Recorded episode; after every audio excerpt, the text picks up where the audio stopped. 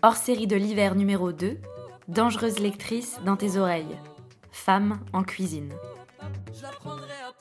L'équipe de DTO dans tes oreilles, l'émission littéraire queer et féministe, est allée à la deuxième édition du festival Dangereuse lectrice les 26 et 27 septembre dernier aux Ateliers du Vent à Rennes. Dangereuse lectrice, c'est un festival de littérature féministe. Ateliers, tables rondes, conférences, projections, lectures performées, même une chorale, et un thème cette année, manger. Manger, avoir faim, satisfaire sa faim. Quelle pulsion humaine est plus naturelle, plus profondément ancrée dans nos réflexes animaux Et pourtant, rien n'effraie plus la société que l'appétit d'une femme. Et rien n'est mieux contrôlé que la nourriture qu'elle met dans son corps. Injonction contradictoire à être mince, à réguler son appétit, et en même temps à jouir de la nourriture, particulièrement en France où le repas est sacralisé. On parle de mère nourricière et tout concorde pour montrer que ce sont les femmes qui font la cuisine. Comment faire coïncider tout ça avec les injonctions sociales? Et pourquoi si peu de femmes sont aujourd'hui reconnues pour ce savoir-faire qu'est la cuisine? Le rapport au corps, la culture des régimes, la charge mentale et les stéréotypes professionnels sont au cœur de cette deuxième édition de Dangereuse Électrice, et il n'est pas interdit de s'en lécher les babines. Vous allez entendre une conversation modérée par l'animatrice et journaliste Justine Coran, avec comme invitée la critique culinaire Estérelle Payani, qui a recensé 500 chefs de FE présentés dans son ouvrage Chef 500 femmes qui font la différence dans les cuisines de France, coécrit en 2019 la journaliste Nora Boisouni, autrice de l'essai Féminisme, sorti en 2017 chez Nourriture Fu, qui explore les liens entre alimentation et sexisme. Et enfin, Anouk Méléar Solaire, cuisinière du café Albertine et co-organisatrice du Refugee Food Festival. Et si on oubliait le chef à toque blanche et le tatoué en tablier de jean? Car n'en déplaise aux médias et aux guides qui les invisibilisent, les femmes sont nombreuses dans les cuisines de restaurants. À vos assiettes, prêtes feu, manger.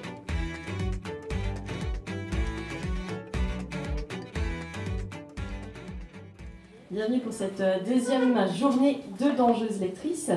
On est ensemble pendant une heure et quart euh, pour parler d'un secret très très bien gardé. Il paraît qu'il existe des femmes qui cuisinent. Alors pas des femmes euh, comme vous et moi ou comme votre mère ou votre copine qui font des petits plats à la maison, hein, même s'ils sont très bons. Non, mais des femmes qui font de la vraie cuisine avec un grand C, de la gastronomie, quoi, des professionnels qui ont parfois leur propre restaurant, qui sont chefs, deux FE même carrément. Alors c'est vrai qu'on les voit pas beaucoup, ces femmes. Euh, elles n'ont pas les plateaux télé, elles font pas la une euh, des magazines avec euh, leur belle barbe, leur biceps tatoués et puis leur petite habit en jean.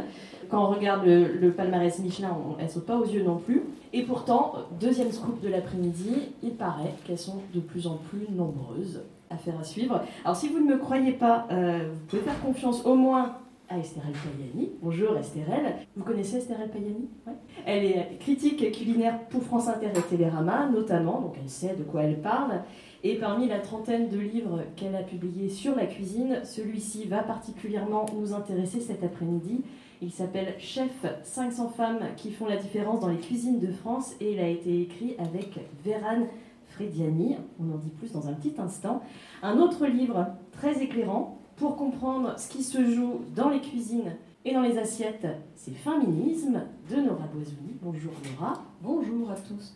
Sous-titre Quand le sexisme passe à table. Nora est journaliste indépendante et elle écrit en particulier sur, sur les questions euh, d'alimentation. Et ce livre, c'est son premier essai. Il est sorti en 2017, c'est aussi chez Nourriture comme euh, chef peu. Et puis pour finir de nous convaincre, Anouk Méléar-Solaire, bonjour Anouk, bonjour. nous parlera de, son expérience de la cuisine et de la restauration puisque tu es cuisinière. Les Rennais et les Rennaises te connaissent peut-être. Tu es cuisinière au Café Albertine, c'est dans le centre-ville de Rennes. C'est une, cantine de quartier et un coffee shop, le Café Albertine. Et puis tu co-organises aussi la déclinaison euh, locale d'un festival dont tu nous parleras qui s'appelle le Refugee Food Festival. Voilà pour les présentations. Alors j'ai dit cuisinière, j'ai pas dit chef. Les mots ont leur importance. Qu'est-ce que tu en penses toi Cuisinière, chef?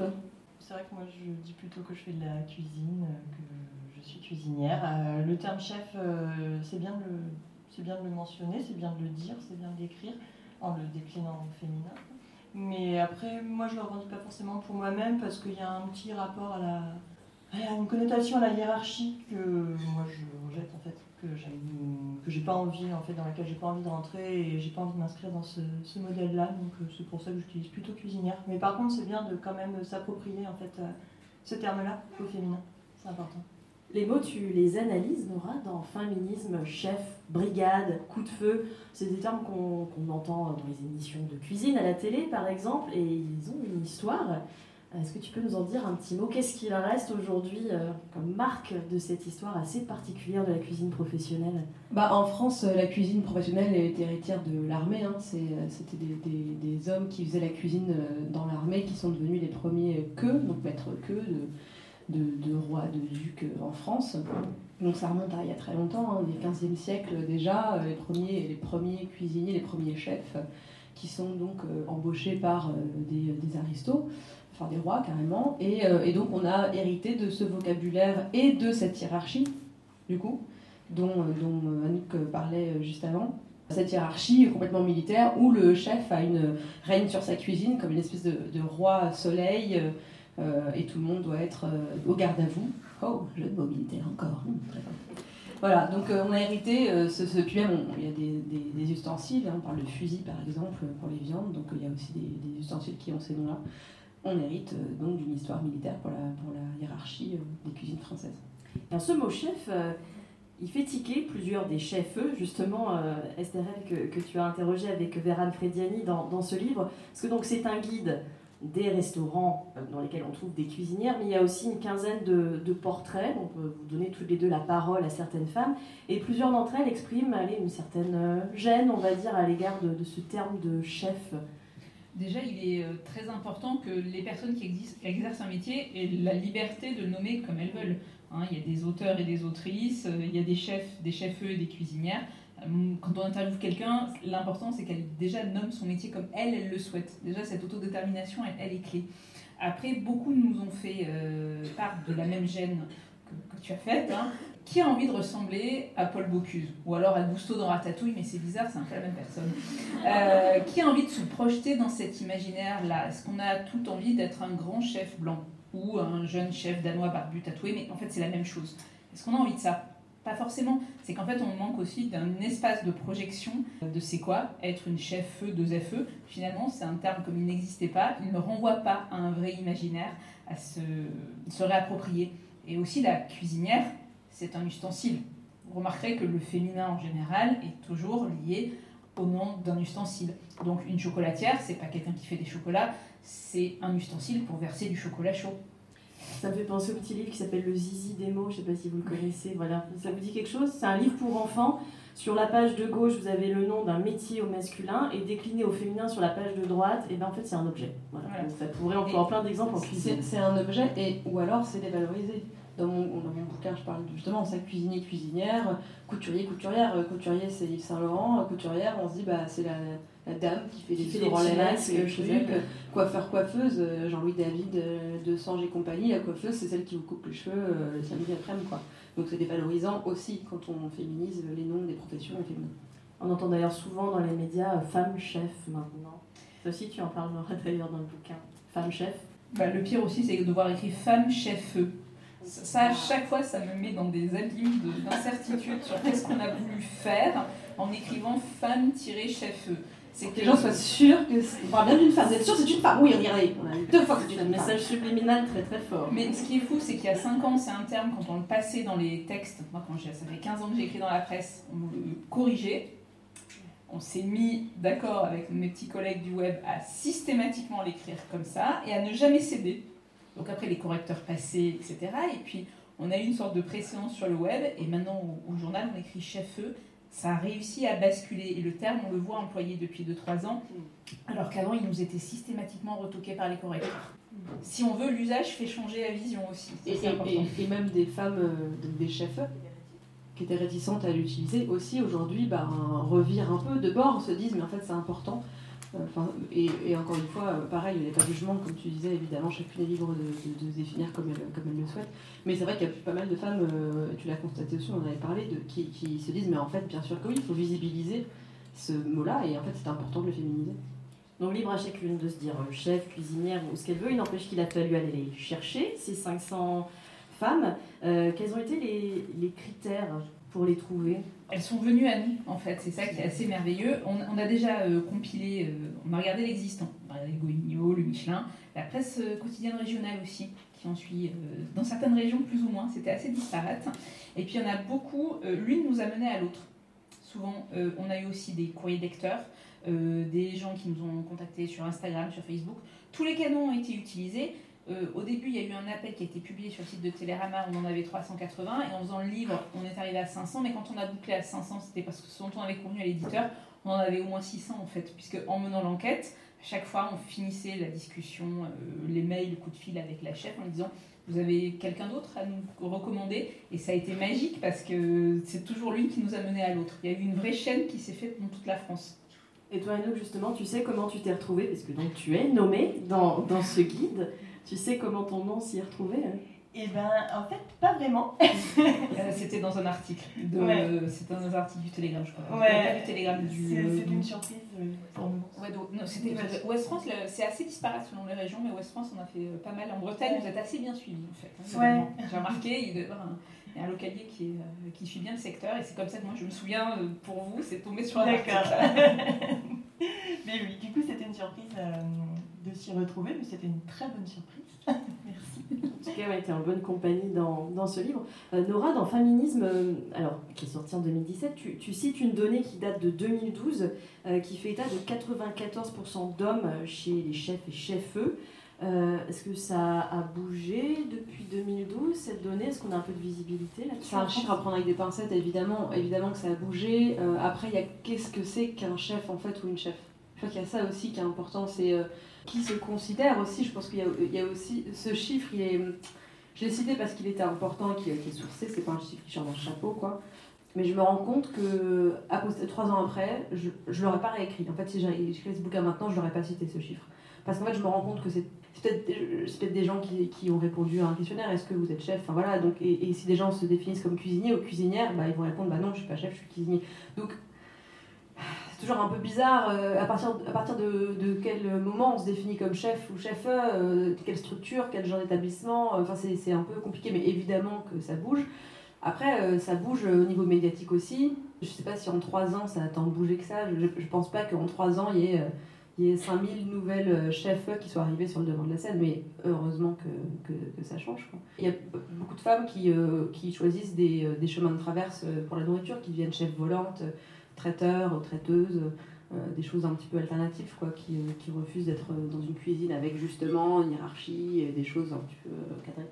Toi, nous, comment tu le vis en étant à l'intérieur, en cuisine, ces dernières années? Est-ce que tu sens une évolution de la présence de femmes dans les cuisines autour de toi? Bah, Moi, j'ai volontairement décidé en fait, d'évoluer dans, dans, un lieu où il n'y a pas cette notion de hiérarchie. Parce qu'en fait, euh, je l'avais bien vécu, la hiérarchie. Enfin, bien vécu. non, mal vécu, mais beaucoup vécu, la hiérarchie. Ça m'avait gavé, clairement. Euh, en fait, euh, ça ne me correspondait pas du tout. J'avais fait mes classes dans les étoilés et tout. Et et j'étais bien contente d'avoir fait ça, mais je m'étais dit par contre euh, pas trop longtemps quoi, en fait. et, euh, et, donc voilà, après avoir euh, appris des trucs et tout, je me suis dit bah en fait non, il va falloir évoluer dans un endroit qui convienne. C'est en fait aussi se respecter que de choisir là où on évolue, et c'est important. Je pense qu'il y a de plus en plus de lieux où on va plus envisager les choses de manière inclusive, avec une équipe, et pas quelque chose d'infantilisant et des hiérarchiques euh, comme euh, les brigades à l'ancienne. Mais ces brigades-là, elles existent toujours. Et elles existent dans différents types d'établissements. Ça va exister euh, dans un super gros étoilé, mais ça va aussi exister dans la petite brasserie de quartier où le chef sera vénéré. C'est complètement injustifié en fait. Mais du coup, ce système d'organisation-là, on peut le retrouver dans plein de types de restauration. C'est-à-dire que hum, c'est pas équivalent au niveau de cuisine c'est un système. C'est un système de domination qui existe. Et peu importe le type de lieu. Quoi. Toi, Estérel, qui a un regard euh, très transversal et sur Pont Blanc, comment, comment ça bouge ces dernières années? Alors, si on prend peut-être juste que le nombre d'abord, on parlera de visibilité ensuite, est-ce qu'il y a vraiment une tendance là, bah, avoir plus de femmes? Toutes les deux, vous avez pointé quelque chose d'important, c'est le type d'établissement que l'on considère soit en nombre de chefs ou en manière de, gestion. En français, on n'a qu'un mot, c'est restaurant finalement. On utilise un peu cantine, tu l'as employé tout à l'heure, euh, en disant euh, cantine de déjeuner, je crois que c'est le mot. cantine de quartier. Et tu as bistrot. En gros, on a trois mots. Alors en italien, on a la trattoria, la tavola calda, le ristorante. On a beaucoup plus de mots. En France, on a un problème avec le mot restaurant. On a oublié que ça voulait dire se restaurer, retrouver des forces. Donc si on retourne à l'étymologie, c'est quand même un très beau mot. Et qui a donné des autres mots dans d'autres langues. Ristorante, ça dérive directement de ça. Et on a traduit ça en grand restaurant. Donc les étoilés, le système gastronomique dont tu parlais.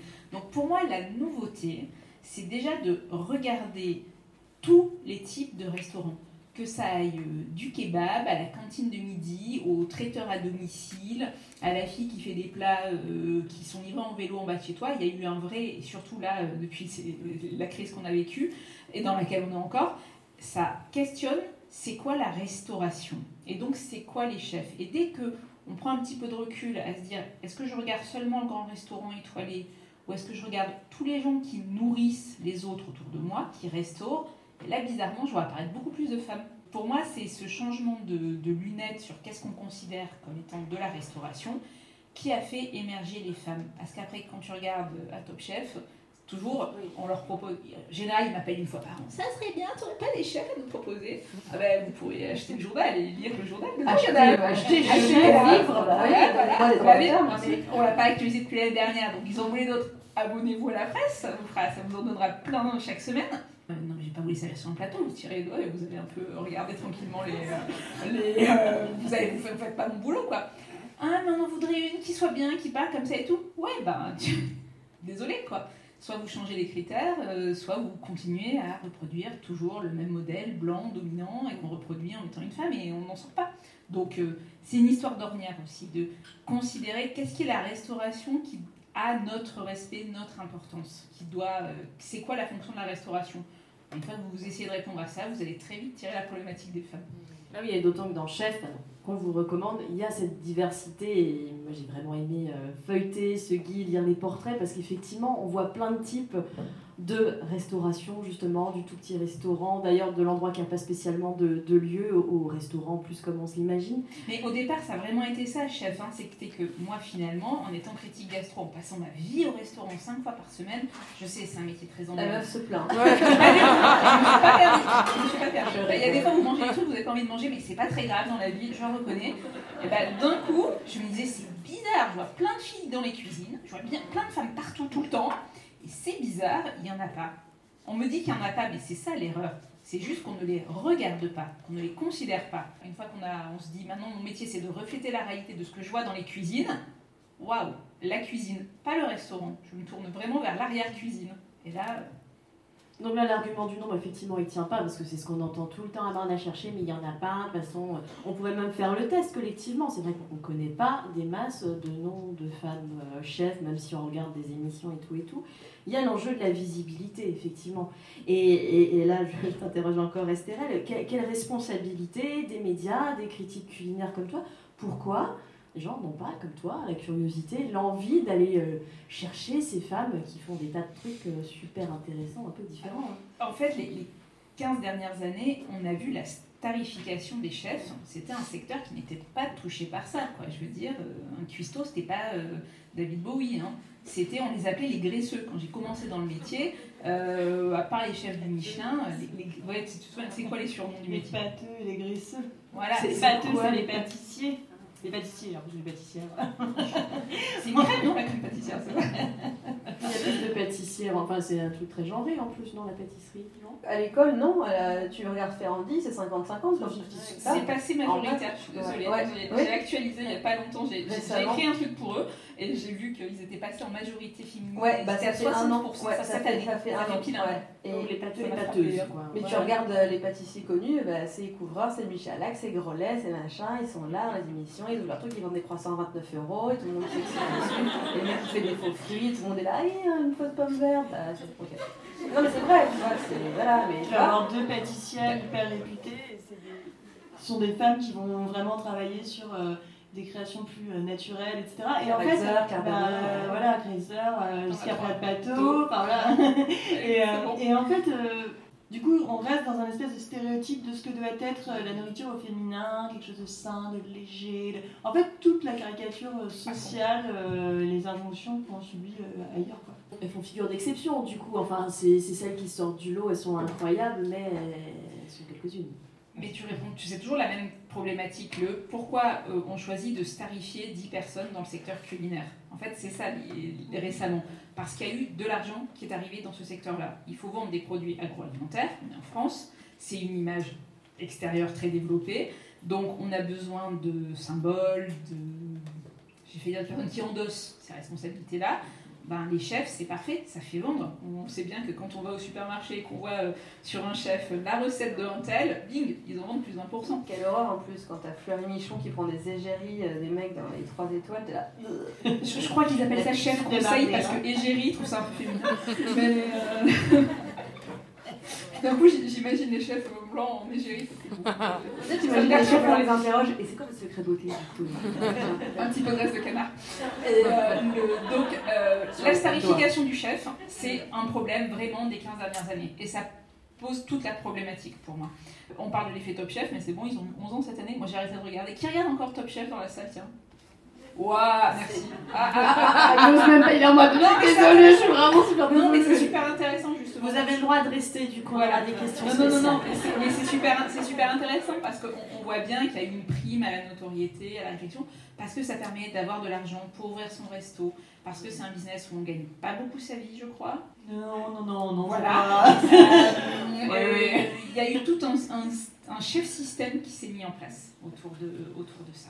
Mais chez les critiques, alors, les journalistes, on s'ennuie pas, elle est toujours, alors, parle pas pour toi, mais chez les meubles, euh, d'interviewer 15 fois par an euh, machi ou C'est pas mon machin. problème, je sais pas. Non, mais en vrai, ça dépend. C'est-à-dire que Esther, elle, elle fait un travail que je trouve exceptionnel parce qu'elle est pas du tout euh, en train de. Non, mais on, On se rentre en train ensemble, c'est pour ça qu'on a pas intéressé. euh, je, touche un chèque à la fin. Non, non, mais, euh, non, non, mais on se connaît et on en parle et j'admire beaucoup son travail. C'est une des rares critiques gastronomiques, j'aime bien le travail parce que justement elle va chercher plus loin et puis elle a une grande gueule comme moi et elle sait ce qu'elle faire et elle est pas là pour faire la com des chefs. Et ça, c'est important. Les journalistes qui que écrivent. c'est toi qui Voilà. l'amène. Voilà. On a un problème aussi du côté des communiqué médias. de presse des chefs quand même. Il y a des journalistes qui écrivent les dossiers presse d'ouverture de.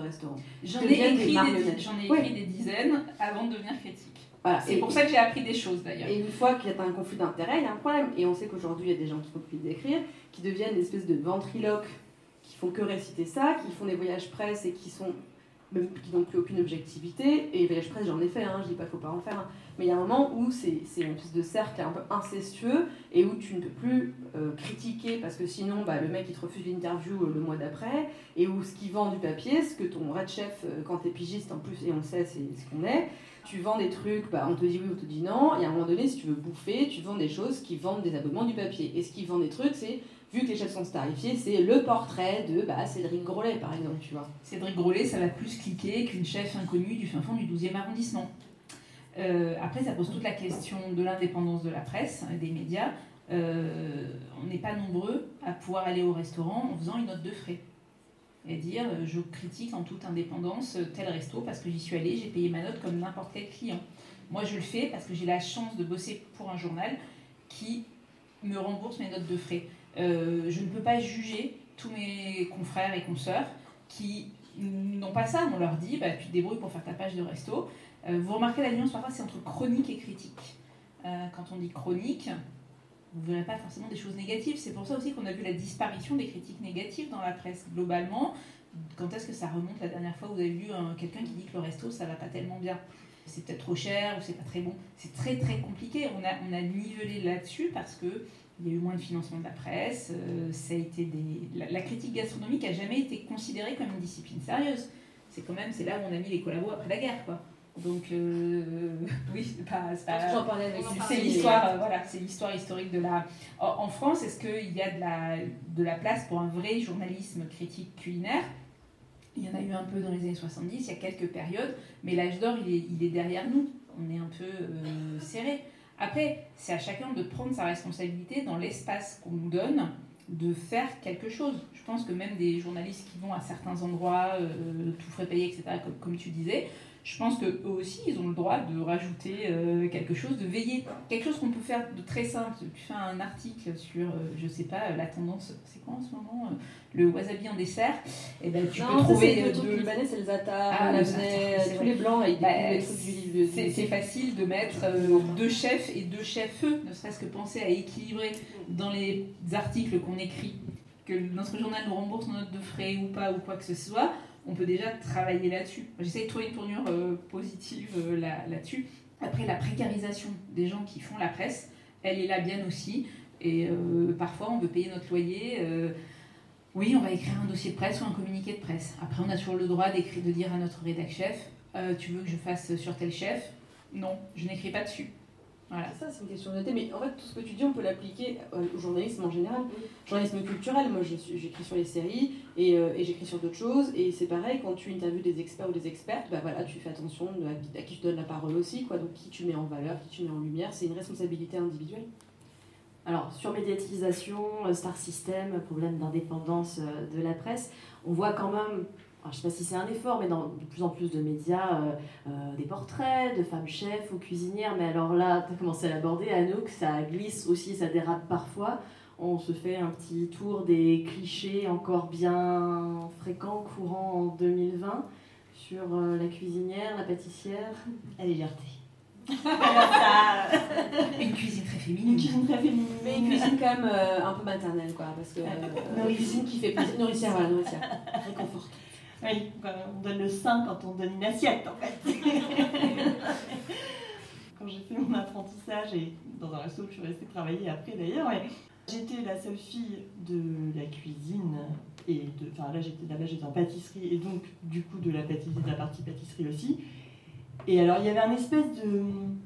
il- moi, il m'avait un peu mis à part et petit dorlotement de. de, de, de- voilà, où j'étais la personne qui amenait un peu de raffinement dans ce, ce- cet univers très masculin. Alors que moi, je me sentais pas du tout avec euh, cette identité-là, quoi. Je, J'essayais de faire à peu près correctement mon boulot, mais j'étais pas, euh, voilà, je, je me sentais pas avec une vocation à amener euh, du raffinement, de, la légèreté. Et il y avait vraiment un truc où on me- on m'avait calé cette identité-là. Et ben toi, t'es es la fille dans la pâtisserie, et du coup, ton job, ça va être euh, de d'épurer, de raffiner euh, ce qu'on va proposer, quoi. Il va falloir que tu que t'embellisses le tout, voilà, comme une petite euh, petite décoration d'intérieur. Un, joli euh, fleur là oui, et un- un- une belle petite maison, une belle petite, petite résidence secondaire. Quoi. Voilà. C'est ça.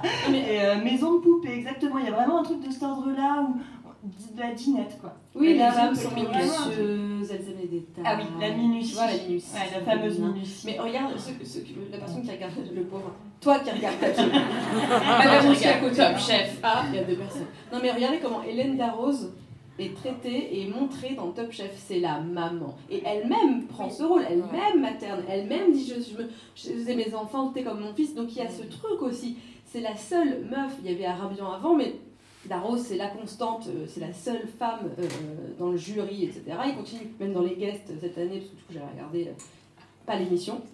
Ah, mais c'était pendant le confinement. non, non, mais je, je, je, non, mais j'avais regardé les, les, guests, parce que du coup, il y avait les guests chefs invités, bah, c'était évidemment que des, des hommes, dont euh, Yannick Aleno.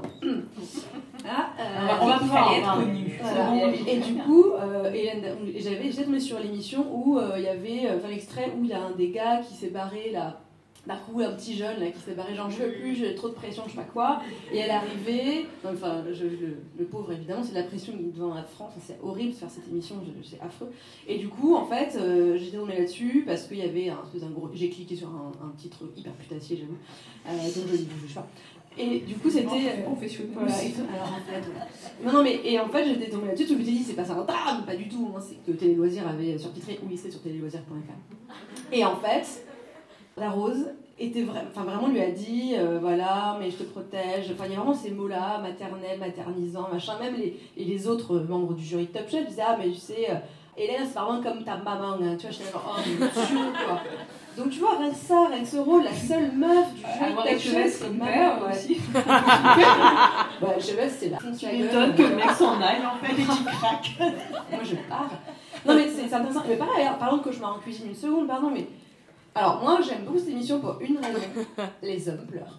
c'est vrai. Quand je avec mon mec, ouais, mon mec, c'est vraiment le guilty pleasure, il tombe dessus, il adore cette émission. Moi, je trouve ça d'une violence inouïe. Mais quand je regarde, à chaque fois que mec peur, il me dit Tu kiffes hein, Je suis là. non, mais je kiffe parce que, bah ouais, je kiffe. Et je kiffe aussi parce que bah, les mecs, ils disent des trucs incroyables. C'est toujours, c'est quasiment toujours cette émission, des gars qui ont décidé du jour au lendemain d'ouvrir un restaurant. Et leur meuf a dit Je sacrifie tout pour ton rêve, pour ton truc. C'est 90% des Et souvent, elles font l'apport financier en Et plus. ça, ça, elles quittent le taf, elles s'occupent des moments en plus, elles font le service, elles font tout. Les- le mec qui est en cuisine, il fait du surimi euh, intermarché et il croit pour que personne vient manger. Et les meufs sont en détresse, mais elles, sont, elles tiennent la baraque. Et les mecs ne leur ont jamais dit merci. Elles sont en déficit de reconnaissance. Et les mecs finissent par craquer devant Etchebest qui les traite de sous-merde en permanence. T'es qu'une merde et, et ça finit par des mecs qui en fait qui ont genre 55 ans et qui ont sûrement jamais cherché de soutien psychologique, qui ont jamais parlé à leurs proches, ce qui est le problème de la mixité hégémonique aujourd'hui, euh, de cette performance de la vérité. Pardon, je m'éloigne un tout petit peu de ce qu'on dit, mais c'est- je trouve ça important parce que non, les modèles, voilà, hein. les modèles de la cuisine, c'est ça. C'est un gars qui arrive, qui a son truc de mof, là, meilleur ouvrier de France, machin, qui arrive et qui dit à des gars T'es une merde. Mais vraiment, et c'est ça. Non, mais c'est vrai, et on rigole, mais c'est ce qui se passe en cuisine. Mais Et on parlera de la violence en cuisine après, j'imagine, mais c'est ce qui se passe. Donc en fait, le mec fait ce qui est juste le truc le plus toxique du monde dans un environnement de travail, et il le fait devant tous les Français et les Françaises qui regardent l'émission. Et le mec, après, il est en larmes, et moi, ça me fait juste plaisir parce que enfin, ce gars-là, il va, il faut ça, et c'est affreux, pour qu'il se confie, pour qu'il dise qu'il est en souffrance, pour qu'un homme dise qu'il est en souffrance. Il faut qu'il ait Etchebest qui lui dise Bon, c'est moche la masculinité. Franchement, j'aimerais pas du tout être un homme cis parce que ça a vraiment compliqué. Mais on met en scène cette violence, on met en scène Hélène Darroze, la maman en Top Chef, et on met en scène Etchebest, le, le, le, le gros bourrin, brigadier, bourrin, euh, violent, vulgaire et Bah, complètement. le père violent, quoi. complètement. Bon, on y va justement sur la violence, on ouvre le chapitre. Euh, euh, Anouk, toi en plus, tu as un parcours, euh, alors justement, peut-être pas atypique pour les femmes, tu pourras nous dire, Estérel, parce que c'est pas ta, ta, pro- ta première intention professionnelle, euh, la cuisine, ou en tout cas, pas la première que tu as concrétisée, parce que tu as, repris une formation euh, après des études. Ouais, moi je, je voulais faire la cuisine depuis longtemps, mais c'est vrai que bah, parcours typique, bonne à l'école, bon bah, seconde générale euh, et tout, études supérieures, euh, ça m'a plu, c'était chouette, mais euh, c'était pas ce que je voulais faire comme métier. Et du coup, oui, je me suis tournée vers la cuisine après la fameuse reconversion qui aujourd'hui est assez. en fait, euh, assez courante maintenant. J'ai l'impression qu'en fait, les seules personnes qui se mettent à faire la cuisine aujourd'hui sont les personnes de reconversion. enfin non, il y a toujours de l'apprentissage et tout ça, mais c'est vrai qu'il y a quand même de moins en moins de gens qui veulent faire ce métier à cause des conditions de travail, ce que je peux comprendre. Euh, et du coup, euh, les, personnes qui vont vraiment se mettre à, cuisiner et tout, c'est en général des personnes qui ont un peu un background avant, qui, ont vraiment fait un choix et, et en toute connaissance de cause, entre guillemets. Quoi.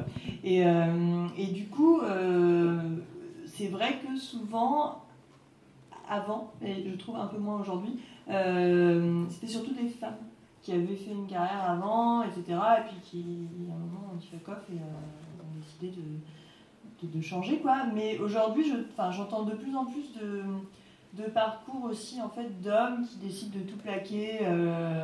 Et qui à 40 ans ou un peu avant euh, se mettent à faire de la boulangerie ou euh, de la restauration. Enfin voilà. J'ai l'impression que ça c'est un peu moins genré ces derniers temps. Et par contre avant oui c'était plus des femmes justement le fameux parcours un peu atypique quoi. Et, quand tu arrives alors pour euh, entamer une formation, est-ce que ça commence là tout de suite les manifestations sexistes dont on vient de donner un aperçu? C'est un petit peu plus tard, une fois que tu y es Alors en fait moi ça a été euh, inverse, l'inverse en fait. J'ai pendant toute ma, enfin, ma scolarité, euh, le lycée, la fac et tout, j'ai toujours bossé en cuisine en fait. J'étais commis, enfin voilà j'ai toujours fait ça et, euh, et là par contre en fait j'étais bah, j'ai été au cœur du système direct quoi et j'ai bien vu bah, le système bah, sexiste de domination et tout et moi comme j'étais en plus un peu la touriste enfin voilà j'étais là à mi-temps enfin euh, je faisais euh, la petite main quoi euh, c'était pas forcément dirigé contre moi parce qu'il n'y avait aucune lutte de pouvoir puisque j'étais là juste euh, un peu en support. Quoi. Mais par contre, je l'ai constaté et, et après, oui, moi aussi j'ai vécu des comportements déplacés, etc. Par contre, le moment où j'ai commencé ma formation, il y a vraiment eu un truc de mise en garde. Attention, t'es une fille et ça va être dur. Quoi. Mais j'ai eu, pour le coup, je pense, un peu de chance. Je suis tombée dans des endroits où j'ai vu la violence en cuisine et tout, mais par contre, c'était pas de la violence. Ça. Ah, bah, c'est- Ah, Quand tu disais ça va être dur, c'est ça que ça sous-entendait en fait Tu vas vraiment non, la, parce- la- la phrase c'était ça. Bon, je te préviens tout de suite, ça va être le, mon entretien euh, d'entrée au centre d'a- d'apprentissage. euh, le, le monsieur euh, qui était mon, mon responsable de formation, qui était par ailleurs un monsieur très chouette, m'a dit Bon, je te préviens, euh, je sais plus, j'avais quoi, 24 ans, euh, il, me dit euh, Bon, bah, je te préviens, attention, ça va être dur, t'es une fille. Alors, je suis une femme, déjà, je suis adulte, et puis, euh, enfin, voilà, mais vraiment, il y a eu ça, quoi. C'était euh, la première mise en garde qu'il m'a fait. Il m'a dit Je pense que voilà, déjà un peu d'expérience et tout, tu mais ça va être dur, t'es une fille. Voilà. C'était la première mise en garde. Dans Chef, euh, on a un aperçu de ce qui se passe quand même dans les cuisines. Elles sont plusieurs à, vous avoir raconté à toutes les deux, Estérelle, Vérane, euh, ce qu'elles avaient vécu. Chez L'Oiseau, j'étais la seule femme dans une brigade de 25 hommes, une année très dure. Je n'étais pas acceptée parce que j'étais une femme. Ah mon Dieu, une femme en cuisine n'est pas connue en plus, votre projet ne tiendra pas le coup. Je ne négocie jamais avec les fournisseurs, c'est toujours mon mari qui le fait parce que moi je ne suis pas prise au sérieux. Les femmes doivent donner 200-300% d'elles-mêmes pour être respectées dans ce métier. Voilà, hein, litanie. euh, on en est toujours là, c'est toujours euh, parcours de combattante. euh, Oui, oui, pour- puis pour dire ce que tu disais, moi quand j'ai passé mon CAP il y a trois ans, euh, l'entretien pour avoir la place, donc il y avait euh, celui qui sera après mon, mon responsable de formation, un chef qui avait passé les 70 ans, une petite dame de la ville de Paris, et alors il regarde mon, mon CV, mon truc, il me dit ouais, on va faire la cuisine et tout. Mais euh, vous savez, euh, faut être là le jeudi de 18h à 22h. hein. Je vois que vous avez euh, des petits-enfants, euh, faudra être là. Hein. Et je lui fais oui. Non, mais vous savez, ils ont un père pour s'en occuper. Et là, la, la- la dame à côté, j'avais vu, les entretiens étaient en public, donc je l'ai vu passer plein d'hommes avant moi. D'un coup, elle se réveille. Alors, je l'avais pas, on l'avait pas entendu depuis 5 ou 6 entretiens. Elle me dit Mais elle a raison, la dame, Christian T'aurais pas dit ça, un gars et, et là, je vois. Merde, Christian, t'es une merde Et Christian, je l'aime beaucoup. Christian, je l'aime beaucoup parce que ça a été mon chef de CAP. Et euh, on n'a pas arrêté de s'engueuler pendant un an et ça a été super pour tous les deux. Parce que j'ai compris plein de choses sur comment ça marchait dans une cuisine. Et lui aussi, il a changé plein de choses dans son attitude parce qu'il n'avait pas réfléchi que c'était complètement sexiste. Et quand je disais, eh, oh la chef, ta image là, non mais c'est quoi c'est... Ah ouais, t'as raison. Bon, mais ça, je vous le dirai plus. Ah. Et sur plein de choses, il m'a dit, mais j'ai toujours vu ça. On a pu en parler euh, tranquillement après. Hein. Il m'a dit, il y a plein de choses qu'on m'a appris depuis des générations. Il me dit, tu te rends bien compte qu'à 70 ans, il avait bossé chez le doyen et tout. Il avait complètement ingéré la chose et il, il n'envisageait pas un instant de la remettre en question. Mais la minute où je l'ai vu dire, ah ben tiens, ah ben oui, t'as raison, j'aurais jamais dit ça à un gars. T'as raison. Non mais surtout, il s'est arrêté, il a dit, mais t'as raison. Bon, j'ai eu le poste, j'ai eu le truc, j'ai eu donc faire ma formation, mais, ça m'avait vraiment marqué ce. Qui va s'occuper des enfants enfin Il y a des, euh, jeunes chefs, euh, des jeunes cuisinières qui, ont témoigné ces dernières années. Je pense à Laetitia Viss, euh, c'est un article dans l'Humanité, à Marseille, qui, raconte les insultes, les mains au cul, le harcèlement, et cette phrase horrible dans l'article. Un chef m'a dit un jour que l'apprentissage en cuisine, c'est un viol. Voilà, c'est aussi cette réalité-là. À, à l'opposé, on a aussi bah, des femmes comme Mélène Darroze, euh, Guylaine Arabi, on en parlait tout à l'heure, bah, qui répètent régulièrement en interview euh, qu'elles n'ont pas vécu de sex- sexisme, qu'elles n'en ont jamais vu. Et ben tant mieux pour elle. Peut-être que C'est pas parce que peut-être ça bien, n'existe pas. Mais c'est comme avec, c'est comme depuis toujours, les femmes qui disent bah oui, mais moi j'ai jamais eu de cul dans le métro, mais moi on me harcèle pas dans la rue. Et bah écoute, bah tant mieux. Mais elles font partie de ce système de domination, ces femmes-là, en fait. euh, et ce sont des femmes blanches et privilégiées. Enfin, voilà, il y a aussi ce système qui se répète et des femmes en font partie. Enfin, euh, voilà, euh, comme Il y a des alliés des deux côtés du genre Voilà. et Mm. enfin, c'est c'est toujours la même histoire. Mais C'est ça bouge, ça se fissure un peu, euh, ça avance, ces Qu'est-ce qui se questions, ça parle. Est-ce que de plus en plus de femmes euh, dans ce milieu prennent, peuvent prendre la parole pour Alors, dire ce qui se passe Il y a aussi quelque chose de, de frappant sur toutes les chefs, c'est qu'il faut regarder l'âge auquel elles deviennent euh, propriétaires de leur resto, l'âge auquel les femmes montent leurs affaires. Ça dit énormément de choses. Parce que très vite, elles essayent de sortir du système. Et donc, elles sont traiteurs, chef à domicile, euh, consultante en restauration, chef volante. Il y a plein de termes. C'est des métiers où vous allez trouver 90% de femmes.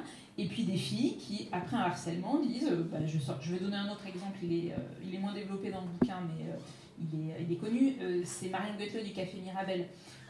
Marion, elle a été harcelée dans une brigade étoilée. elle vient d'une famille de restaurateurs. Elle a dit merde. Et à 23 ans, elle a ouvert son resto ouvrir son business à 23 ans, mais en fait, il y en a plein. Moi, ce que je constate, c'est que les restauratrices, elles sont beaucoup plus jeunes que les restaurateurs qui vont faire beaucoup plus de périls, de chefs étoilés, et puis dire je suis passé par un tel, par un tel, par un tel. Les filles, bah, elles font un tour dans les brigades, ça leur va pas. Euh, bah, elles se lèvent, elles se cassent et elles font leur business. Puis c'est aussi pas les mêmes, euh, je pense, euh, volonté dans ce qu'on veut développer après dans sa cuisine. Euh, pourquoi est-ce qu'on cuisine à la base? Est-ce que c'est pour reproduire un modèle, une structure qui existe déjà, avec un peu les verres dominants de la cuisine, faire tous les étoilés, euh, pouvoir un peu euh, représenter, se faire mousser un peu, enfin il y a un peu de ça. Et, ou bien est-ce que voilà, on fait de la cuisine parce qu'on aime ça, parce qu'on aime restaurer les gens, enfin voilà. Et, et là c'est une autre dimension. Et c'est probablement pas la même cuisine qu'on va faire, peut-être des choses où on ne va pas être sur les mêmes matériels, les mêmes techniques, euh, mais, et justement les types d'établissements. Mais euh, il n'empêche que l'autonomie, elle est bien plus grande. Pardon, juste sur le est-ce que ça change pour répondre à la question bah, On parle souvent de libération de la parole. Peut-être qu'il faudra déjà commencer par écouter les gens, ce serait important parce que les gens ils parlent. Euh, sur les violences en cuisine, il y a plein de femmes, quand même, plein de chefs qui, ou d'ex-chefs qui ont, qui ont parlé en public, en on, dans la presse, sans forcément citer évidemment le nom des personnes qui les ont agressées, euh, violentées ou abusées. Euh, une femme aussi, par exemple, voilà, elle, elle le dit, elle a subi une agression euh, dans la première, premier quasiment resto où elle a bossé, bah, elle est devenue chef euh, volante, chef à domicile. Est-ce que ça change? Il y a un compte Instagram qui s'appelle Jeudi Non Chef. C'est Camille Moncarnel qui l'a créé, qui avait aussi fait le compte Je m'en bats le clito. Euh, je vous euh, conseille d'aller faire un tour dessus. Vous allez tenir 5 minutes, vous allez avoir envie de gerber parce que c'est absolument immonde. C'est immonde. Ce que... Et c'est pas que des femmes hein, qui témoignent. Camille, elle reçoit les témoignages de, de, toute personne. Donc euh, il y, a des violences transphobes, homophobes, racistes, sexistes. Il y a tout. C'est absolument atroce, vraiment. On a l'impression que c'est pas réel, c'est pas possible. Alors est-ce que ça se libère? Bon, bah, y a des, en ce moment, oui, il y a des choses avec le confinement, il y a des choses qui sont passées. Avec Camille, on a lancé un questionnaire euh, en ligne. D'ailleurs, si euh, vous avez été concerné par des violences en cuisine, dans la restauration en général, ou si des gens que vous connaissez, euh, voilà. C'est un questionnaire qu'on a lancé, qui est anonyme, voilà, qui prend un peu plus de 25 minutes à répondre, c'est assez long, mais vous pouvez y répondre, vous pouvez laisser votre nom après ou pas, laisser le nom d'établissement après ou pas. On a reçu des milliers de réponses. On l'a lancé fin mars. On, le trouve comment ce questionnaire euh, Alors moi, je n'ai pas assez d'abonnés Instagram pour, euh, je suis pas une influenceuse. Donc euh, mais le lien, il est dans la bio du compte Je dis non chef. Donc vous pouvez le trouver comme ça. on a des milliers de réponses. Et c'est tous les établissements qui sont concernés. C'est de la cafétéria, c'est de la brasserie, c'est de la cantine de quartier, c'est des pâtisseries, c'est les labos des pâtisseries, c'est le guichet des pâtisseries, c'est tous les palaces, surtout les palaces les trois étoiles, surtout les trois étoiles. Mais c'est tout. C'est des restaurants où c'est des meufs qui sont en cuisine, c'est des restaurants où c'est des mecs qui sont en cuisine, c'est des restaurants où c'est des gens qui se disent bienveillants qui sont en cuisine, c'est de la boulangerie, c'est tout. C'est juste systémique, c'est endémique, c'est tout ce que vous voulez. Donc, est-ce que qu'est-ce qui change? Il y a l'omerta, elle est là en cuisine, comme dans plein de milieux, mais en cuisine, c'est particulier aussi parce que, bah, on en parlait tout à l'heure, Esther, elle en parlait, il y a le rayonnement de la France à l'international. Euh, voilà, les chefs, ils, ouvrent des restos à Hong Kong, à Singapour, à Sydney, à Londres, à machin, en Californie. C'est des rois, c'est les rois du pétrole maintenant. Euh, c'est des dieux, hein, la preuve, le Time fait la couve euh, Gods of Food, évidemment il n'y a que, des mecs dessus, sur la couve et dans le dossier aussi d'ailleurs. c'est des, voilà, c'est des, des rockstars, c'est des dieux sur terre, et donc bah, on ne peut pas dire du mal d'un dieu, c'est pas possible, c'est une hérésie, on est excommunié littéralement. Donc il y a l'omerta parce que de toute façon, vous savez très bien, mais comme dans tous les milieux, si vous êtes une nana ou n'importe qui, mais parlons des, femmes par exemple, vous allez euh, vous plaindre à votre chef que bah, euh, sous-chef, euh, il a fait ci, il a fait ça. Bah, vous êtes une chieuse et vous ne trouvez pas de boulot après peut-être. Parce qu'on va dire, alors elle fait gaffe par contre, hein. parce que contrairement à d'autres milieux, le milieu de la bouffe, bah, ça marche aussi comme ça, tu as ton CV, tu vas chercher ailleurs. Il y a beaucoup de turnover dans le milieu de la restauration parce que c'est très très pénible et les gens ne restent pas forcément très longtemps dans un établissement. Mais pourtant, il y a des gros besoins. C'est un des secteurs qui recrute le plus en France. Euh, et, euh, et donc, bah, vous vous dites, bah, si je me plains bah, et que je veux aller ailleurs, bah, le mec, en fait, il est pote avec lui parce que c'est beaucoup de copinage et beaucoup de cercles qui se connaissent, dans les grandes villes notamment. Bah, maintenant, il va lui dire, bah non, elle, non, non, elle, tu la prends pas. Ouais, elle est relou, une main au cul, ça y est, elle se plaint. Moi, j'ai entendu, il y a, au mois de juin, euh, une personne, de une, une chef, mais bon, disons quelqu'un dans la restauration qui a des établissements à Paris, qui m'a dit, donc je donne pas les noms, parce que c'est de la diffamation, je donnerai pas les noms, mais qui m'a parlé de deux chefs très très très très connus qui se refilent des stagiaires en disant Elle, tu peux la prendre, elle dira rien. C'est la phrase qu'elle m'a sortie. Je lui ai dit quoi? Et en fait, c'est une, copinelle qui l'a entendu, donc c'est pas genre la rumeur du truc, c'est une copinelle qui a entendu ces deux mecs-là parler. Et moi, j'ai pareil, j'étais invitée en voyage presse à Singapour. Nous étions, euh, nous étions là euh, pour les 50 Best, donc les meilleurs restos du monde, machin truc et tout. Et, euh, et là-bas, un chef, pareil, très connu, euh, a assisté à une discussion entre deux chefs extrêmement connus et français, très connus, qui commentaient le physique de toutes les meufs qui passent, mais avec des termes absolument immondes, et qui parlaient, pareil, des meufs qui sont en cuisine avec, avec eux. Bah, C'est pas des animaux de boucherie, tu veux dire? Incroyable quand même, euh, incroyable.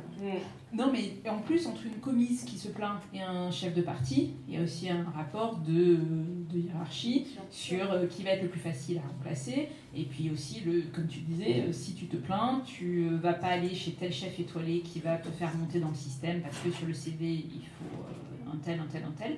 Et t'es grillé, quoi. Et, mais, mais la- mais on te fait croire que tu es grillé, alors que la solution, pour résoudre un problème, il faut sortir du problème.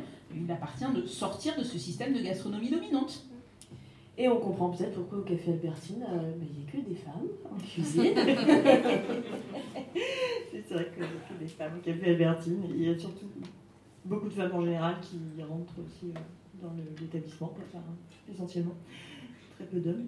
Euh, non, et puis oui, c'est aussi une volonté bah, ouais, de sortir d'un système euh, de domination, d'oppression. Enfin, y a un moment, c'est que même quand tu es une femme en cuisine et que même euh, si tu as un peu gravi les échelons de la brigade, et ben en fait, quand il y aura une remarque un peu désagréable, en général, ça va être pour ta pomme, quoi. Et, et, il partir, et un petit, un petit, ne rien dire, quoi. Parce qu'en fait, ça fait partie du système, et si tu as décidé de faire ça, tu es censé l'accepter.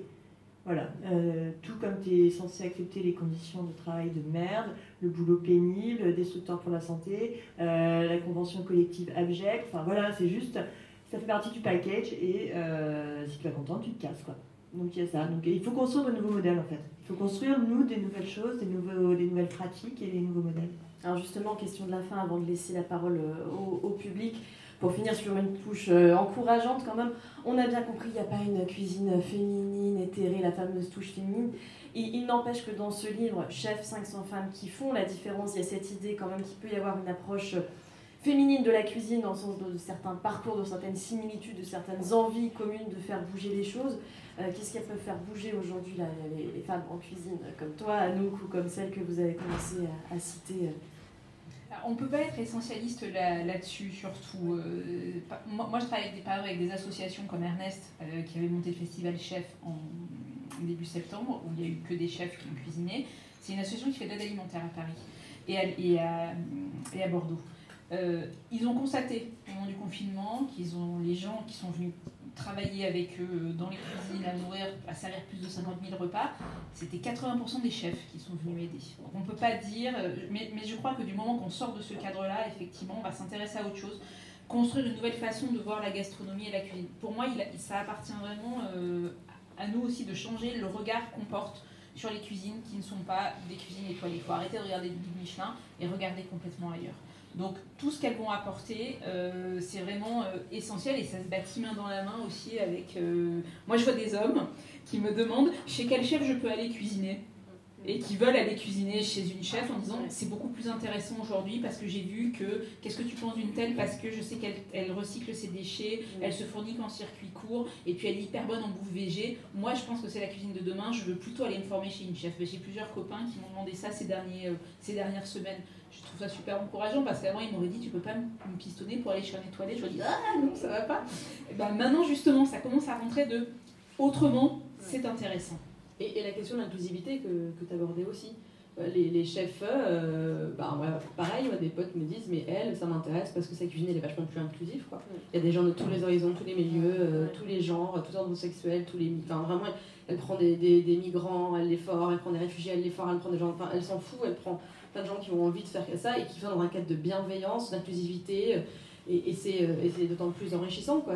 Alors, moi, il y a juste un truc aussi, je, je, perso, je pense qu'il faut abolir le, le guide Michelin. Mais on le fout à la poubelle, on prend chef à la place. Non, mais en vrai, en vrai les, étoiles, je pense que c'est un des problèmes. Euh, enfin, c'est un des problèmes. C'est vraiment. C'est ce que c'est devenu, je te dirais. Oui, en fait. Mais je veux dire, on a quand même des gens qui se suicident à cause d'étoiles. On a quand même des comportements qui sont. En fait, par exemple, il y a un, je donnerai pas son nom, parce que je ne vais pas donner son nom, parce que bon, je ne vais pas le stigmatiser lui, mais un très jeune chef là, qui vient de lancer son restaurant à Paris, euh, et qui dit Moi, je vise euh, une étoile l'année prochaine, la deuxième dans deux ans. Je sais, j'ai lu et j'ai fait. Voilà. Ah, mais non, quoi. Son prénom commence par un M. Oui, tout à fait. Voilà. Et ça, je pas Non, mais voilà, c'est pas sa faute, hein, et pour le coup, c'est pas sa faute. Oui, mais c'est le truc qu'on leur met en tête, c'est à 50 ans, t'as pas une Rolex. Euh, à 30 ans, t'as pas tes étoiles Michelin. Je me dis, pour, en, en fait, c'est pourquoi tu cuisines la reconnaissance d'ailleurs. Et exactement. Et tu cuisines en te disant, je vous joue le mec en plus, enfin, bref, on ne dira pas qui c'est, mais il ouvre son resto, ça a l'air très cool, j'ai très envie de manger là-bas. Mais tu dis, pourquoi tu cuisines pour avoir une étoile? Mais, mais merde Moi, je ne suis pas journaliste pour avoir un prix Albert Londres, en fait. J'en ai rien à foutre, en fait, de ça. J'ai écrit pour avoir, je sais pas, pour dire des choses, pour aider des gens, pour donner du sens, pour apporter... Et je me dis, ça c'est dingue. Et du coup, c'est quoi la course aux étoiles, en fait? C'est la culture de la domination, en fait, qui... En fait, quand tu as commencé, mettons, comme plein de gens, euh, un apprentissage, un lycée hôtelier à 16 balais, pas tout à fait construit, probablement arrivé par là parce que euh, pas très bien vu à l'école en fait, euh, la seule attention, elle a été dans la valorisation de ces choses-là. Donc en fait, là, c'est juste l'enfant intérieur qui se manifeste et qui dit donnez-moi la reconnaissance. C'est la psychologie du chef de cuisine. Ah non, mais c'est un peu la psychologie comptoir que je fais là, mais il y a quand même un peu de ça, quoi. Et, voilà, ce, ce, truc du bon point, quoi. Mais attends, déjà, vous avez tous déjà préparé un repas euh, pendant des heures, hein, puis apporté à table puis personne vous dit que c'est bon et qu'on c'est un chier. Alors imaginez quand c'est votre métier et tout, vous voyez pas les clients, que ça passe par un maître d'hôtel qui vous dit oui oui c'était très bon. Euh, moi parfois dans la sauce je dessine un cœur quand ça reste. au moins ça arrive au chef qui, qui quelque chose qui passe quand c'est dans des restos très proutes. Bah, je me souviens d'avoir fait ça pour dire au moins mais oui c'était trop bon cette sauce. Ben, imaginez le chef, il cuisine toute seule comme un con dans sa cuisine, euh, debout depuis 8h du mat, il en a plein le dos, euh, il a écaillé ses... Enfin, voilà, la solitude du chef de cuisine, on n'en parle jamais assez. Et au final, euh, qu'est-ce qu'il a? Il n'a jamais le contact direct. La seule reconnaissance qu'il a, la seule maman qui lui dit C'est bien, tu as bien travaillé, c'est Michelin. Ah non, mais c'est pareil. Je ne suis pas tout à fait d'accord avec toi parce que le Michelin, c'est des inspecteurs, inspectrices qui viennent 3-4 fois, qui veulent de la constance dans le truc, qui veulent pour avoir 3 étoiles, on sait très bien que c'est pas ce dans l'assiette qui compte, c'est vraiment c'est le décorum aussi. Il y a un bouquin là-dessus qui parle de ça, euh, justement avec une critique, le goût des Enfin, oui, le goût des il, est, sur le stand de la librairie. Sur la librairie à l'étage.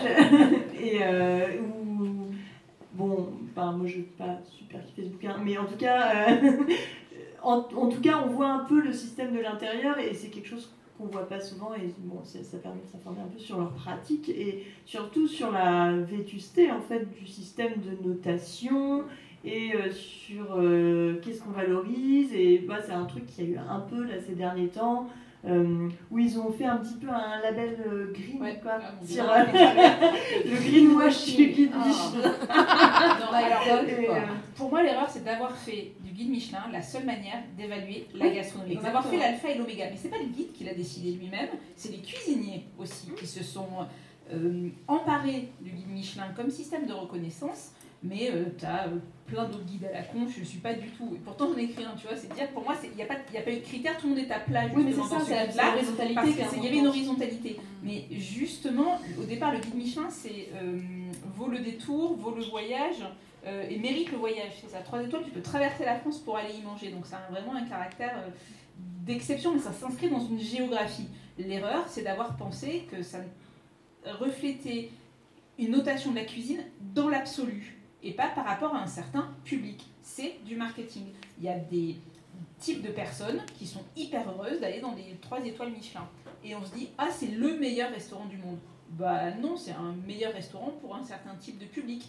Moi, je kiffe plus aller manger euh, un sandwich tunisien en bas de chez moi. C'est le 3 étoiles du sandwich tunisien.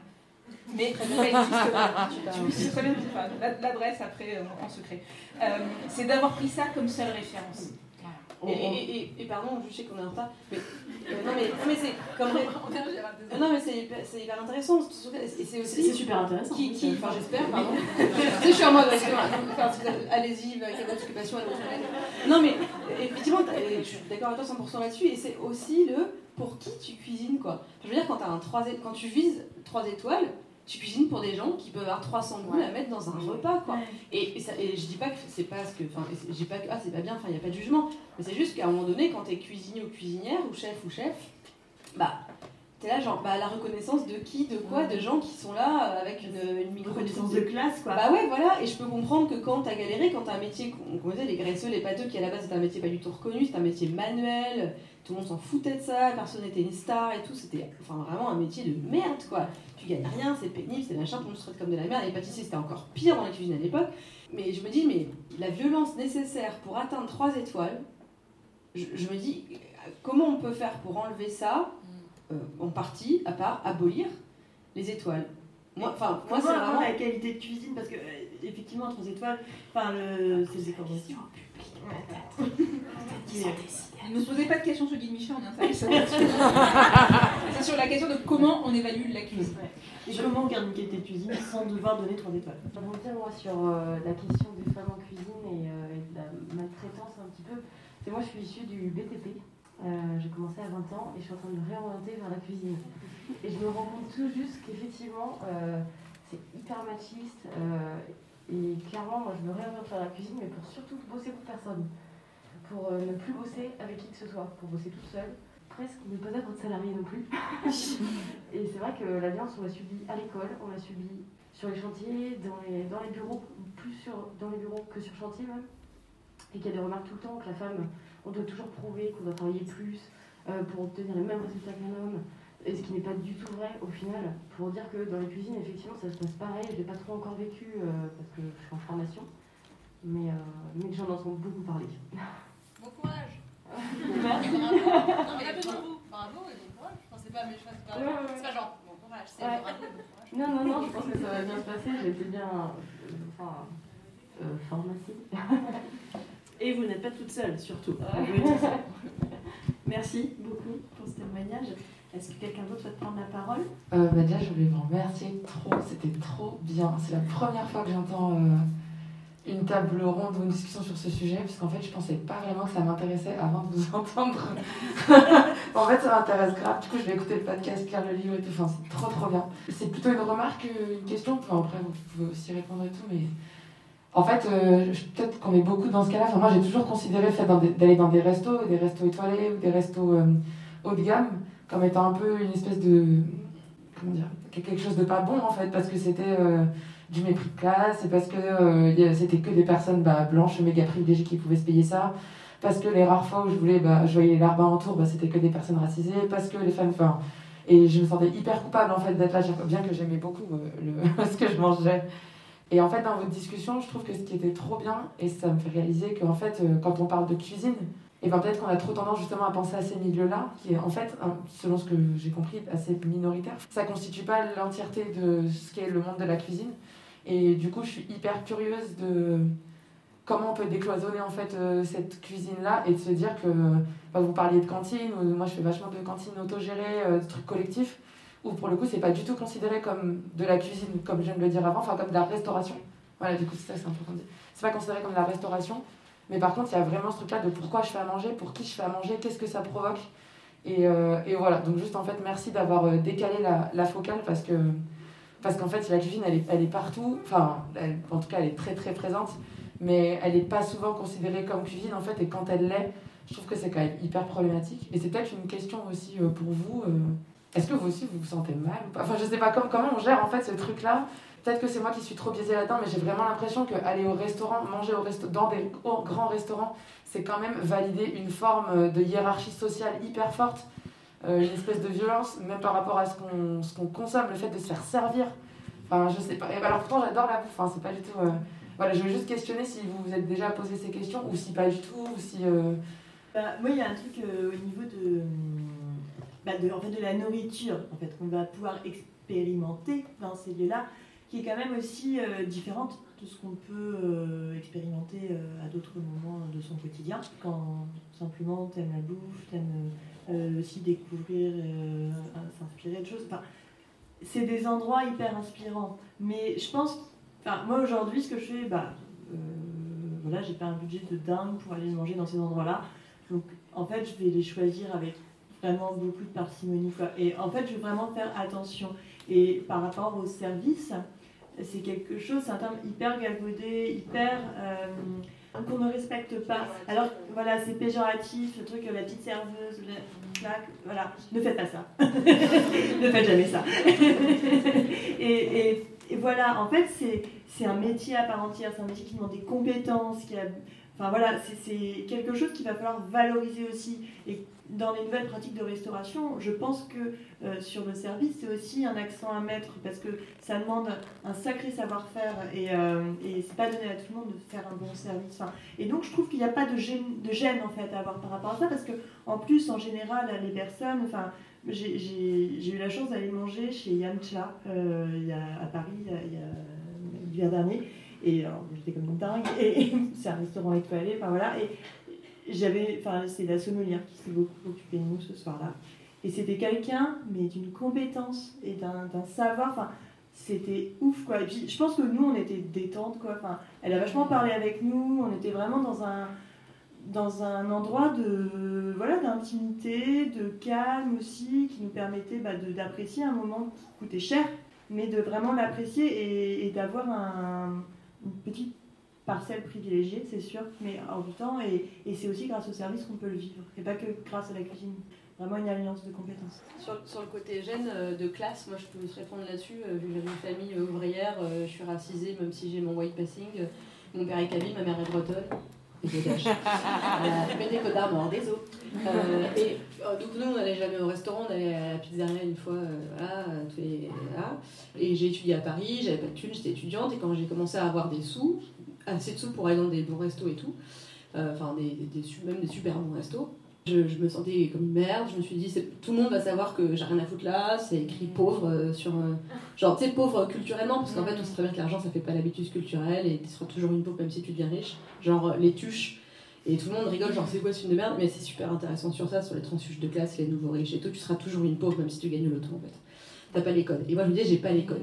Et il y a un truc intéressant, euh, il y avait un article il y a quelques années là-dessus, sur euh, le, les mots utilisés dans, dans, un menu, dans une carte. Mm. Et en fait, quand tu arrives et que tu comprends même pas ce qu'il y a à la carte, là tu te dis, il y a une espèce de tri sélectif qui se fait à qui se fait à l'entrée de si je comprends même pas, c'est qu'en fait ils veulent pas que moi j'entre dans ce resto-là. Il y a plein de gens, quand tu les amènes au resto, que tu leur payes le truc, que c'est des potes qui n'ont pas de thunes, tu, leur, tu veux juste les faire kiffer parce que tu as de l'argent toi. Et ils sentent comme des merdes.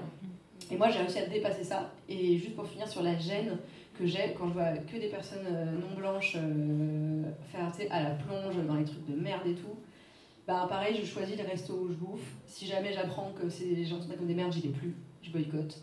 Euh, mais j'essaie de, j'essaie, après je sais pas tout ce qui se passe, hein, mais j'essaie d'avoir des restos qui respectent bah, les gens non blancs qui travaillent en cuisine et qui mettent aussi des gens non blancs à des postes autres que la plonge. Et voilà, donc j'essaie de choisir aussi, mais c'est vrai que j'ai toujours, il y a toujours des endroits où j'ai l'impression que j'ai pas les codes et j'ai rien à foutre là et que les gens ils le voient et, et parfois ça se vérifie, hein, on me traite euh, hyper mal alors que d'un côté les Américains euh, qui euh, clairement ont des têtes de touristes qui vont dépenser je sais pas combien, on, a des petits soins avec eux mais du coup j'y retourne plus en fait tout simplement quoi. du coup vous pensez pas que ça, ça valide une forme de richesse Enfin, quand on se retrouve dans des endroits comme ça et qu'on est entouré que de personnes qui sont méga privilégiées et qu'on est là à manger des trucs super bons, euh, peut-être je bug là-dessus et en fait on s'en fout. hein, euh, on passe à autre chose vite. Mais est-ce qu'on n'est pas en train de se dire on valide un monde qui est dégueulasse en fait? La question, c'est pourquoi tu es là, en fait, quand tu y es? Mm. Euh, moi, avant de, de faire ce métier, je me souviens très bien du premier euh, resto étoilé que j'ai fait. Tu sais, il y avait un, il y a un petit tabouret, un resto très chic. Et je me suis dit, tiens, ça va être vachement pratique pour poser chihuahua. J'avais une besace supla pourrie, elle s'est intégralement vidée dans la salle du resto. Donc il y avait la tétine de mon fils, des bouquins, des, des, des, des- des doses de sucre, des stylos, des tampax, tu vois. Et ils ont été géniaux au service. Ils ont été mais trop top, ils m'ont fait sentir tout à fait à l'aise. Et je me suis dit, tiens, le vrai savoir-faire des gens du, du service, c'est que, quelle que soit la façon dont tu sois habillé, qui que tu sois, tu dois être bien dans le resto. Et qu'est-ce que le luxe, en fait hein On va pas envoyer la définition de l'encyclopédie d'Hydro, mais c'est ça, c'est toi qui choisis aussi. C'est quoi le luxe? C'est euh, d'avoir euh, 14 larbins qui te cirent les pompes, ou d'avoir quelqu'un dont le métier, c'est de, qui que tu sois, savoir que tu vas être à l'aise. Quand ils m'ont proposé du rab d'un plat que j'avais adoré en saucisson, ils m'ont dit, vous voulez pas du rab? Je me suis dit, waouh, c'est donc ça un grand restaurant. Et tu vois, c'est ça. Et après, euh, bon, je me suis dit, il y a quand même une dimension d'artisanat dans, ces métiers-là, parce que j'ai rencontré des, gens qui travaillent, et puis des producteurs aussi qui fournissent des produits, et puis des chefs adorables, parce que avec tout ce qu'on leur a dit, il y a des gens qui travaillent extrêmement bien, qui sont très généreux avec leur brigade et avec qui ça se passe super bien.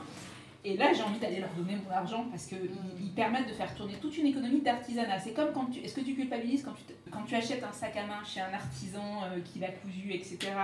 Tu vas le payer plus cher qu'un truc que tu as acheté chez Zara parce que tu dis que Zara, ça va euh, cautionner aussi toute une chaîne de production derrière qui va pas non plus. La problématique du prix et de la valeur perçue est différente en gastronomie en fait. Mais tu vois, tu peux aussi te relier à ces notions d'artisanat quand même. Après, moi, ce que j'ai trouvé étonnant quand je suis devenue critique de resto, c'est que ça a été, ça m'a levé de ces problématiques de classe. Puisque mon métier, c'est d'observer. Mon métier, c'est de me fondre dans le décor et de regarder.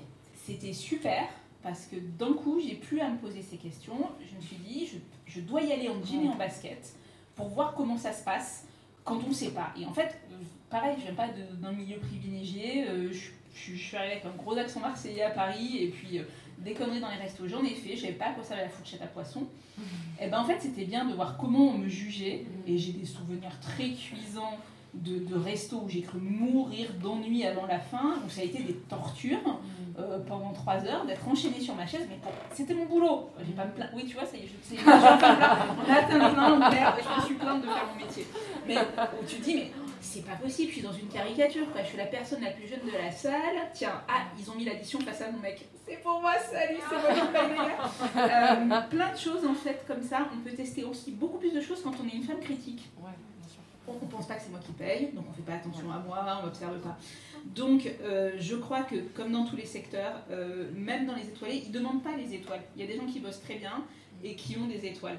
Euh, après, il y a ceux qui pensent que c'est la seule manière de voir le monde et d'autres qui disent je cuisine bien, je fais mon métier, je soigne bien les gens et en plus j'ai des étoiles, mais qui en font pas l'alpha et l'oméga. Ils cuisinent pas pour ça. Si ça se trouve, tu auras le prix Albert Londres, mais c'est pas parce que tu auras travaillé Je le c'est parce que tu l'auras fait, et- etc. Donc, la question de la reconnaissance, elle est, elle est là-dedans. Je sais pas si j'ai répondu à ta question, mais on peut choisir quand même d'aller dans des restos euh, de classe sociale supérieure, mais c'est le. Bon, on va pas envoyer à Bourdieu sur la conception de la gastronomie, mais c'est un système élitiste. Après, se payer un 3 étoiles une fois tous les 5 ans, une fois tous les ans, et puis aller y manger tous les jours euh, comme en fast-food, il y a bien un petit monde quand même, je crois. Oui, il y a des gens qui économisent pendant des années pour pouvoir faire un bon resto et du coup, comme tu disais, s'ils sont les- les- un bon serveur ou serveuse est censé servir tout le monde de la même manière. Et certains chefs te disent que c'est finalement les clients qui préfèrent, qui ne veulent pas décevoir le plus parce que cet émerveillement que tu as la première fois que tu vas dans un grand resto, regarde, vous vous en, sou- vous Moi, en j'ai souvenez super tous. faim, là, maintenant. Vous vous en souvenez tous, quoi, en fait. Je rappelle les références, donc chef 500 femmes qui font la différence dans les cuisines de France, féminisme de Nora Boisouni, et puis euh, Anno, que je voulais que tu dises un petit mot quand même, parce que je l'ai évoqué en intro trop trop rapidement sur ce festival international, mais qui a ses déclinaisons dans plusieurs villes, dont à Rennes, et qui aura lieu euh, bientôt, je crois, en petite version euh, Covid compatible. Quoi. Je co-organise l'édition de Rennes du Refugee Food Festival avec mon amie Hélène Ingan et euh, on, va vous proposer une édition quand même, euh, une mini-édition au mois d'octobre. la programmation est sortie hier et donc c'est un festival qui a vocation à valoriser les personnes réfugiées, voilà, faire évoluer le regard qu'on peut avoir sur ce public-là. On travaille aussi sur l'insertion professionnelle. Euh, valorisante et valorisée en cuisine. Et du coup, euh, à Rennes, ce sera du 16, le 17 et le 19 octobre.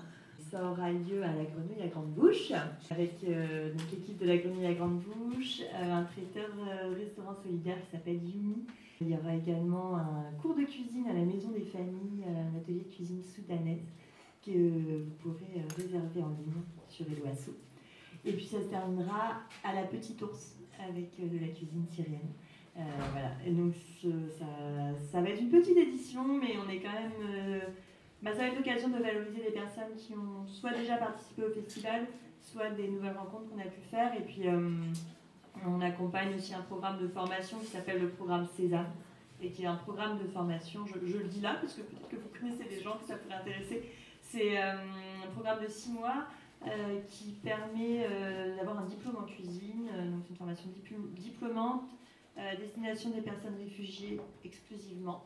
Il y a de la formation en langue française, vocabulaire technique de cuisine, tout ça qui est inclus dedans aussi. Donc c'est une formation qui va probablement ouvrir des portes à un paquet de personnes et va surtout pouvoir valoriser ces personnes-là, qu'elles ne restent plus au fond de la cuisine. Je vous avais demandé euh, une référence d'un livre qui, vous donne faim et qui pourrait donner faim au public et qui n'a pas déjà faim. Est-ce que vous avez un titre, une référence à partager? Alors moi ça s'appelle Nagori de Ryoko Sekiguchi, qui est poétesse, écrivaine, triste, tout ça, qui est journaliste, qui est géniale, qui est japonaise. Et Nagori, c'est la nostalgie de la saison qui vient de se finir et elle parle avec. C'est un petit bouquin qui est fabuleux, il vient sortir en poche, je crois, qui est fabuleux, c'est vrai. Il est fabuleux, moi ça m'a c'est d'une beauté, d'une poésie, ça donne faim. Et, et ça, elle parle de, des saisons au Japon. quand on parle de bouffe et tout, il n'y a pas que quatre saisons. Donc, genre les courgettes au début de la saison, elles n'ont pas le même goût qu'à la fin, elles ont pris le soleil pareil. C'est d'une beauté incroyable. Et il y a juste un autre bouquin, parce qu'il est en librairie là-haut. Et j'ai oublié son nom, c'est horrible. C'est un bouquin sur le Japon, c'est une critique japonaise. Et c'est. Un sandwich à Ginza. Un sandwich à Ginza. Et ça, mais vous allez baver ça parle d'Anguille, c'est incroyable ce livre, achetez-le à plusieurs, seul, bref, lisez-le, c'est super. Merci. Estérelle, alors Alors oui, parce que moi je l'avais apporté avec moi, il a pris le train avec moi ce matin. C'est l'histoire naturelle et morale de la nourriture de Maguelone Toussaint Sama. Alors moi je ne serais pas là en train de vous parler si Maguelone n'avait pas existé, puisqu'elle est morte il y, a, deux ans. Maguelone Toussaint Sama c'est une euh, historienne, même si des historiens lui ont refusé ce titre, elle est bien historienne.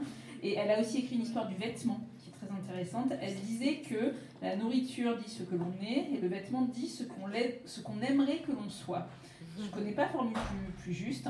Et c'est un livre que j'ai commencé à lire, j'avais 13 ans. Je le prenais à la bibliothèque, il existait en très grand format.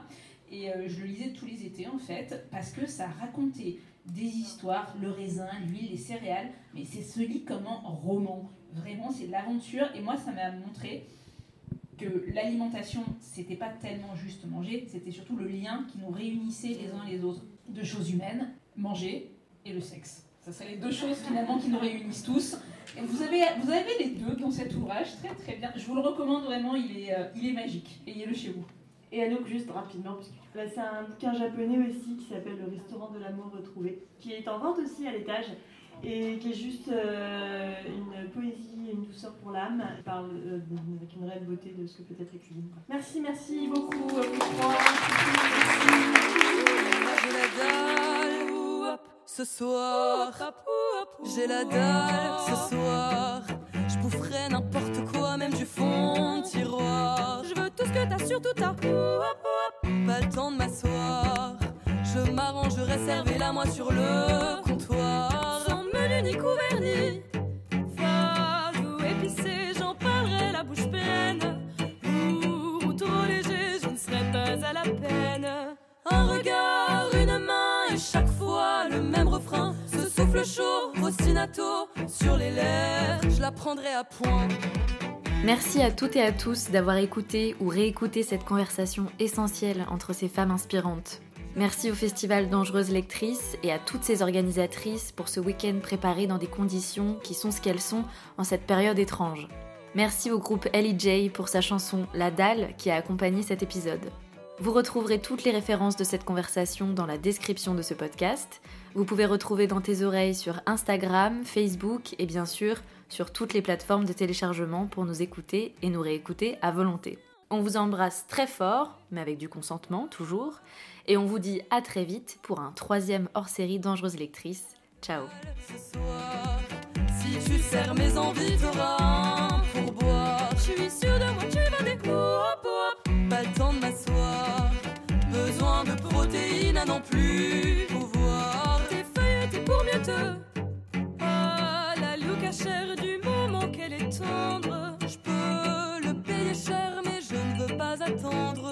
Je veux déguster lentement, manger en mastiquant, mastiquant, je fais le régime du camp. Et la cuisson, c'est comment Je la prendrai à point. À point. Je la prendrai à point.